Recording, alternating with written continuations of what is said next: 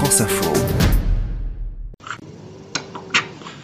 Wojtek Sawicki parle en murmurant, respire grâce à une machine et se déplace sur un fauteuil électrique. Cet influenceur de 33 ans a la myopathie de Duchenne, une maladie dégénérative qui touche les muscles de l'organisme.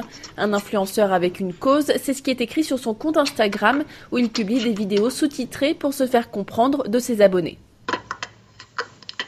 Après plus de dix ans à rester caché, j'ai décidé qu'il était temps de montrer aux autres qui j'étais, à quoi je ressemblais. J'avais peur que le monde d'Instagram ne soit pas prêt à montrer sans filtre la vie avec des handicaps. Mais le retour que j'ai eu a été bien plus positif que ce que j'imaginais. Le jeune homme se livre sans tabou car pour lui, l'intolérance face aux personnes avec un handicap vient de l'ignorance. Sur sa chaîne YouTube, il montre avec sa compagne Agatha leur routine matinale ou parle de leur relation amoureuse car Wojtek Sawicki entend souvent dire que sa copine se sacrifie et qu'il est très chanceux de la voir comme si lui ne lui apportait rien. L'influenceur polonais n'hésite pas non plus à aborder la question de la sexualité. La chose la plus difficile à combattre pour moi, c'est la croyance des autres qu'il y a une profonde différence entre ceux en bonne santé et les autres.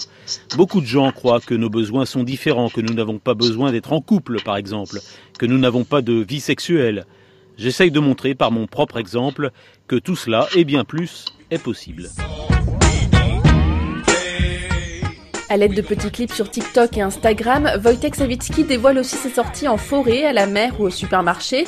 Des publications au ton personnel mais toujours informatives.